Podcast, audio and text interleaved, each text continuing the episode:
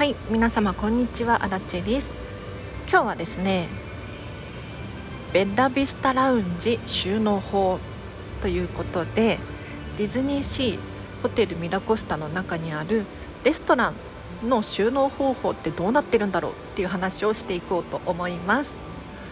このチャンネルはこんまり流片付けコンサルタントである私がもっと自分らしく生きるためのコツをテーマに配信しているチャンネルでございます。ということで皆様いかがお過ごしでしょうか？私はですね今日もディズニーシーミラコスタのベッラビスタラウンジというレストランで朝食を食べてまいりました。というのもまた9月から朝食ブッフェが値上げするんですよ。つい6月にも1000円値上げしたばかりなのにまだまだ上げるんだっていうねちょっとショックで8月中に行かなきゃいけない。って思い行ってきたんですよ。で今日は今日の本題ですね。ベッラビスタラウンジの収納方法。について話をしていこうと思います。皆様ベッラビスタラウンジご存知でしょうか？ディズニーシーのプロメテウス火山の真ん前に位置する景色が美しいベッラビスタなレストランなんですね。でここはテーブルサービスのレストランなんですが朝食に関してはビュッフェスタイルなのでお客様がね自由に取る。という感じ。なんだけれどいわゆるそのブッフェとは違って小規模なレストランなのでかなり静かなんですよ。なので食事を取りに行こうと思って並んでることもないですし人とすれ違うのに怖いなっていう思いをすることもない。ちょっとね優雅な感じのレストランなんですがじゃあこのベラビスタラウンジの収納方法どんな感じなのかちょっと片付けコンサルタント目線で話していこうと思います。まずはこのレストランに置いてあるものたち。例えばテーブルセットとかあとはお皿とか食器と食器お皿と食器同じですね。えっとグラスとか。この辺りがあります。存在します。でこれらの収納方法なんですけれどまずグラスに関して言うとお酒とかがね置いてある場所があるんですがそこにテーブルの上にっていうのかなテーブルっていうか台の上にとにかく綺麗に並べてるだけ。棚の中に入ってるとかっていうわけではなくておそらく使いやすいようにグラスが全て出ている状態なんですよ。でさらに言うとコーヒーカップとかお水用のグラスはひっくり返って置いてあります。一方でワイングラスたちはおそらくひっくり返すとね危ないですよね。なので普通の状態で並べてあります。皆様お家で食器を収納する際にもしかしたら棚の中にこうちょっとした布を引いたりとか滑り止めを引いたりとかしてる方いらっしゃるかなと思うんですがベッラビスタラウンジのグラスたちに関して言うと台の上に何も引かずにグラスが並べてあります。なんかお服の方とかほこり積もらないのかななんて気になっちゃうんですけれどおそらく毎日のように拭いてるんじゃないかなピカピカしてたのでね。そんな印象を受けました。でその他の収納もするもの例えば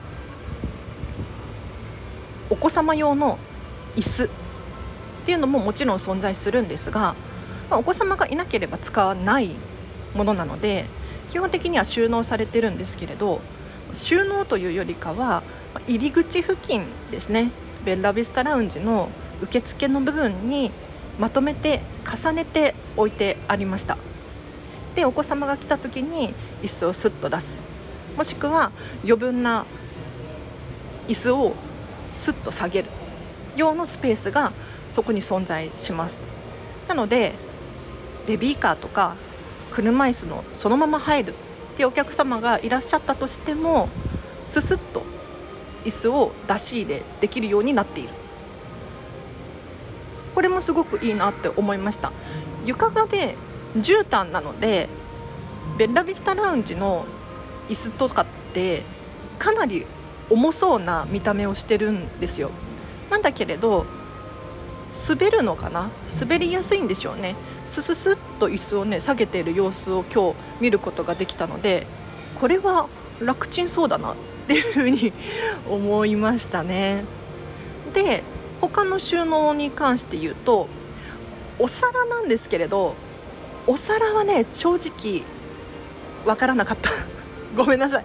わからないんですよね。見えないところに収納しているっぽくって朝食に関してはビュッフェスタイルなのでお客様が自分でお皿を取って自分で食事を乗せていくスタイル。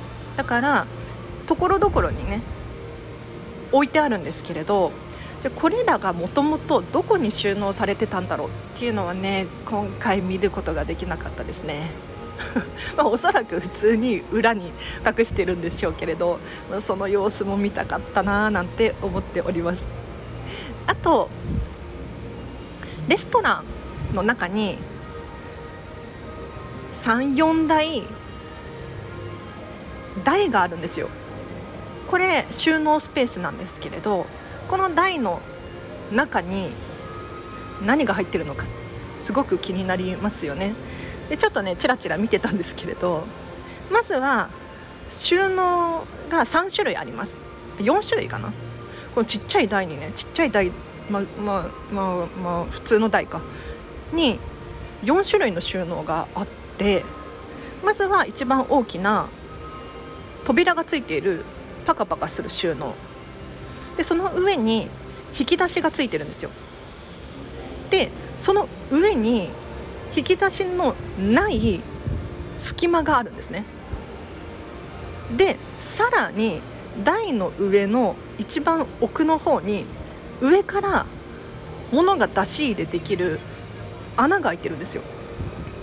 でこれは蓋付きなので使わない時は蓋をして隠すんだろうなっていうふうに思うんですがこの台すごくないですか？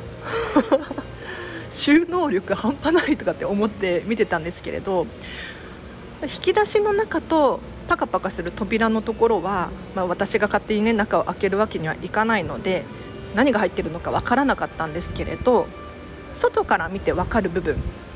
例えば引き出しの上の何もない隙間があるんですよ。でここにはメニューが入ってました。もう確実にメニューを入れるためだけの スペースで重ねてね何冊も入れられるようなそんな感じになっていましたね。なのでこう奥の方は絶対に手が届かない。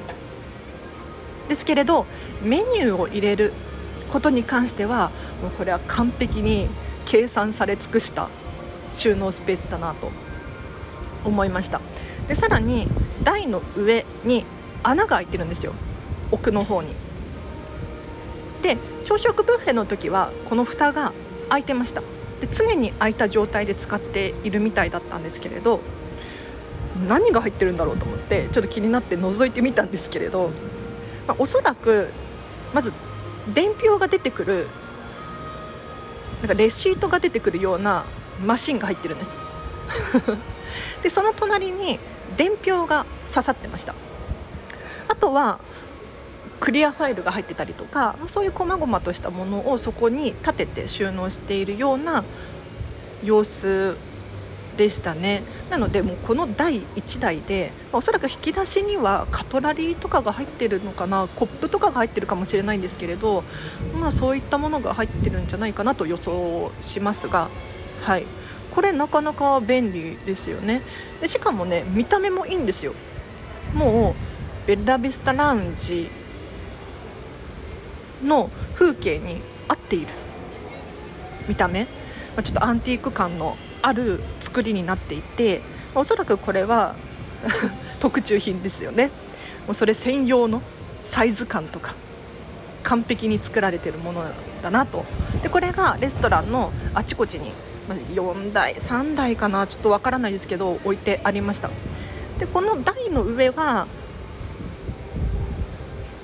下げたものとかを一時避難させるとかあとコーヒーが置いてありましたね常に。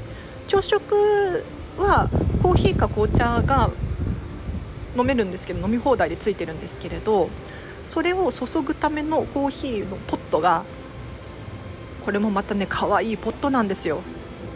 あのいわゆる私たちが使うような何？ケトルみたいな感じじゃなくっ銀でできてる銀銀色でできているおしゃれなポットなんですよ。これが常にこうテーブルの上机の台の上に 置いてある状態でした。でランチの時とかはランチのコースにパンがついてくるんですけれどこのパンが食べ放題なんですね。食べ放題っていうかおかわりが自由。のシステムになっているのでだいたいこの台の上にはそのパンが乗ってるかなと記憶しますが間違ってたらすみません。はい。あとはね今日見てて気づいたんですけれどキャストさんが使うアルコール消毒がいくつか置いてあるんです。でこれがね全く隠す様子がない。収納収納っていうのかな？置き方をしていってでも本当に普通のアルコールって書いてあるボトルプッシュ式のボトルが誰でも目に見える場所にポンって置いてあるんですよ。なのでこれはあえてそうしてるんだろうなと。隠す必要なくってこのラベルアルコールなな何何何何何みたいな。って書いてあるラベルも剥がす必要がなくてわざとそこに置いてあるんじゃないかなっていうふうに感じましたね。一見ね私とかからすると隠した方がいいんじゃないかなって思うんですがわざとそういうふうに置いてあることによってアルコール消毒してますよみたいなアピールができるようになっている？のかな？はいということで今日はベラビスタラウンジ収納法という話をさせていただきましたがいかがでしたでしょうか？参考になりましたか？やはりね一番の特徴はグラスかなって思います。グラスがねピカピカなんですよ。でさらに綺麗に並べてある。もうねズレがないんです。ズレがない。これが美しいんですよ。でさらに言うとグラスが置いてある台の壁の部分。壁にねくっついてる台があるんですけれどそこに上にガラスグラスが置いてある。だけれどその壁が鏡張りなんですよ。一面鏡張り。なのでグラスたちも反射して映るんです。その様子も美しいですよね。これがなかなかおしゃだなって 思いながら今日ちらちら見ながらビュッフェを食べておりました。でちょっとねあのー、今日あここからもう本当に雑談なんですけれどベラビスタラウンジ入って私はね1人で朝食食べてたんですが私の後からやってきた女の子2人組がいてでこの子たちもどうやら私のように宿泊者ではないなさそうな感じだったんですよ。宿泊者じゃない人は伝票を渡されるんですよね。なのであ私と一緒のタイプだなと思って見てたんですけれどあのいやなんでまずね人のことを見るのかっていうとすごくすごく気になることをしていてその子たちが。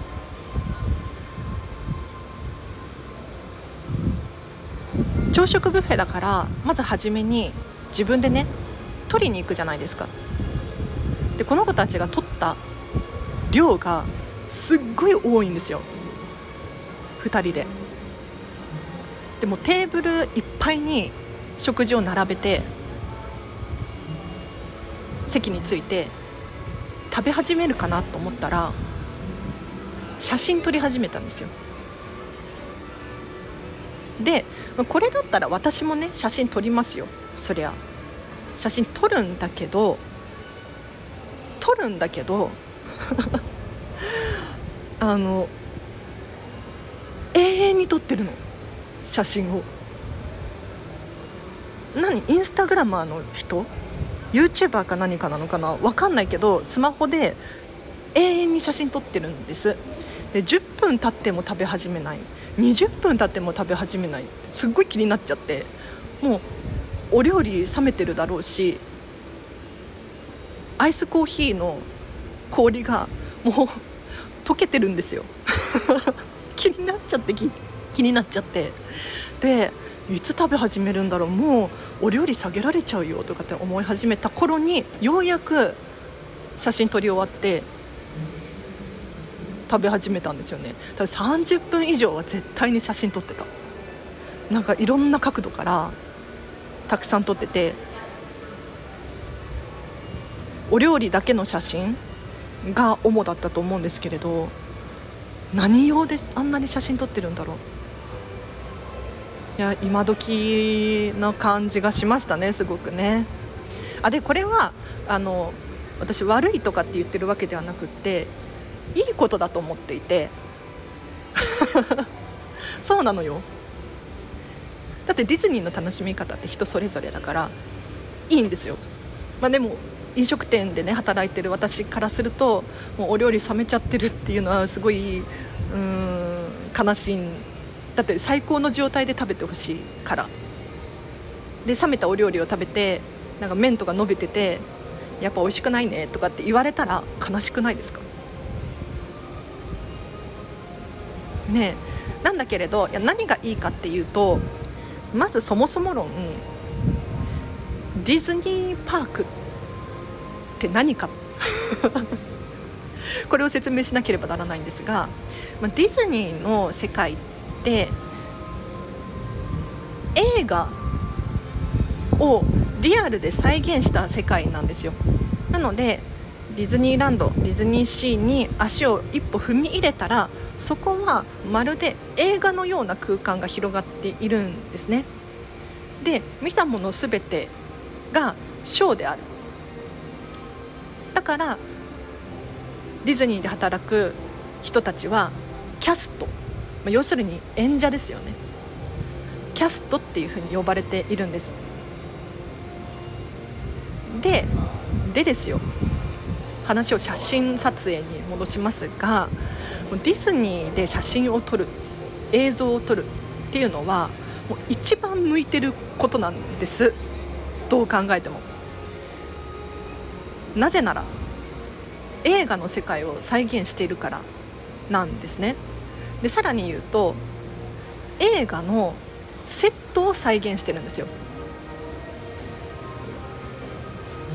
なので普通に生活している私たちがよく目にするもの行き来する場所とは違い映画撮影用に適した作りになってるんですね。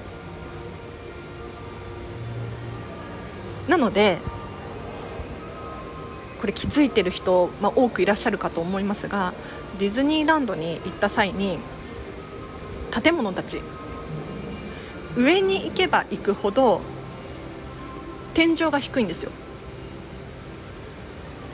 1階と2階と3階とでは高さが全然違うんですね。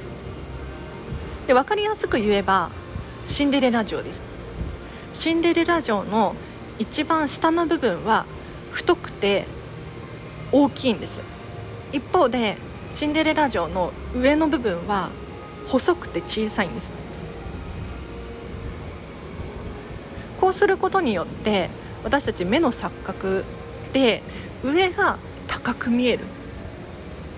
さらには遠近法によってシンデレラ城の上が細くなってると遠くに感じるんですよ。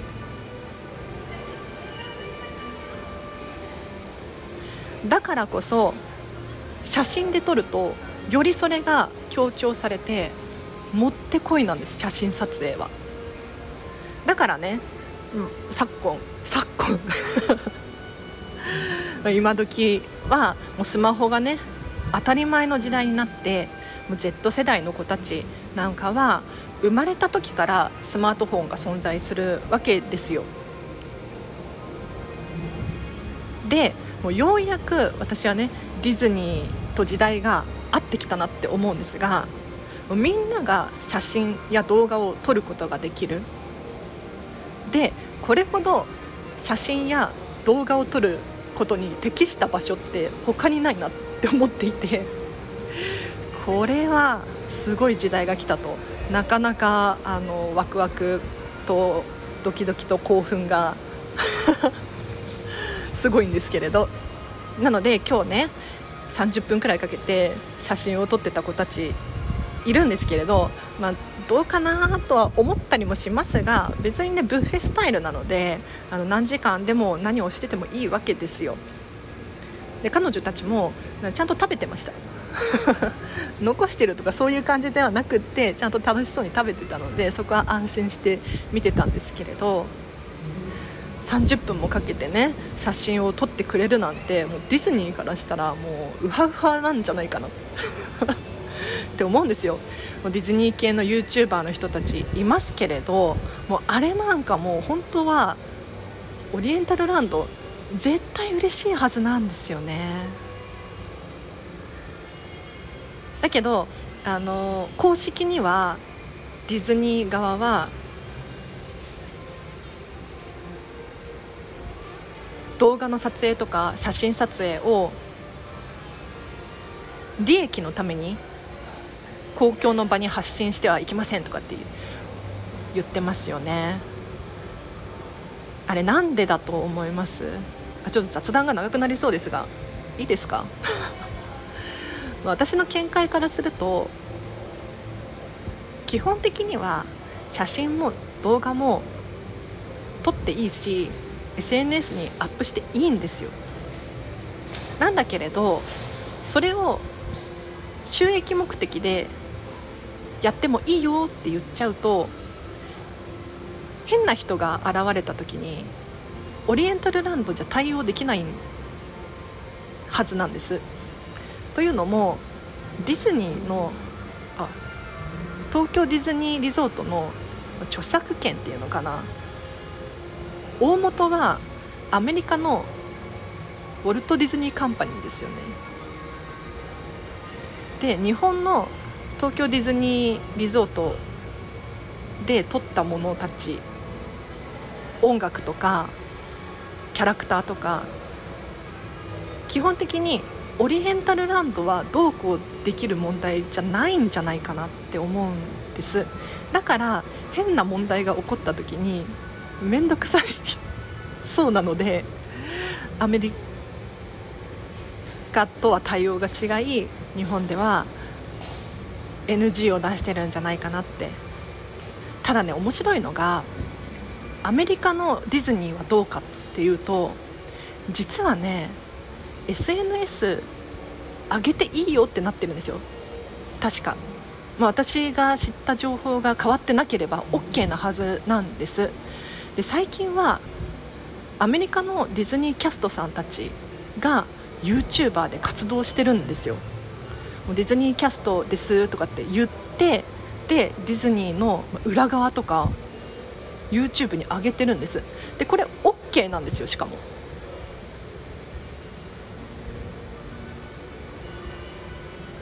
日本のディズニーオタクとしてはなんか衝撃的な感じしますけれど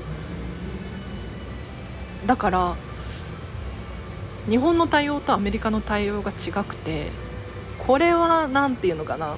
日本はわざわざ NG って言ってるけど本当はそこまで NG じゃないんじゃないかなっていうのが私のあれです。ただ皆さん気をつけてくださいね。もう何が起こるか分かんないのであの自分のアカウントが突然バンってされちゃうかもしれない。可能性は否定できないのでこれは気をつけていただきたいなと思います。では今日は以上です。いかがでしたでしょうか？最後にお知らせがあります。9月の末にですねデータの片付け研修をオンラインで開催いたします。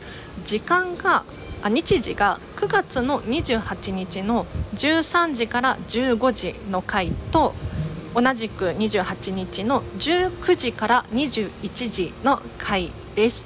2時間のセミナー何をやるのかというとまずはこんまりメソッドの基礎を学んでいただきます。でこれを学んだ上でじゃあどのようにデータの片付けに物理の片付けを応用していくのか。ここまで資料をもとにですね資料も差し上げますけれど一緒に座学で学んでいきます。で後半残った時間でですね多分45分くらいあるんじゃないかな。一緒にデータを片付けていきましょう。お手元のスマートフォンまたはパソコン他にもねタブレット片付けたいデジタルカメラ片付けたいゲームの中身片付けたいっていう方いらっしゃるかもしれませんが何でも OK です。一緒に例えばメールボックス片付けたいなとか写真やビデオ片付けたいな。これらを片付けていきましょう。で随時質問ができるようになっているので分からなくなってしまった場合は私にお声がけください。でグループワークなんですけれど誰かの悩みや質問っていうのは自分にも当てはまったりとかあとはこういう時にこうすればいいんだっていう気づきになったりとかしますので皆様ふるってお申し込みください。お申し込みフォームを貼っておきますのでそちらからチェックしてください。そしてフェムパスさんでウェブ記事を書いております。フェムパス片付けで検索していただくかリンクを貼っておきますのでそちらをチェックしてください。そしてインスタグラムもやっております。こちらも合わせてフォローしていただけるととっても喜びます。でこの今日の放送を始めましてっていう方もしいらっしゃいましたらフォローといいねをしていただけると今後の励みになりますのでお願いいたします。さらに質問やお悩みがある方いらっしゃいましたら愛を忘れずにコメントもしくはレター送ってみてください。全部が全部に返せるわけではないんですけれどなるべく返したいと思っておりますのでお気軽に送ってほしいなと思います。では以上です。皆様今日もお聴きいただきありがとうございました。今日のこの後もハピネスを選んでお過ごしください。あらちでした。バイバーイ。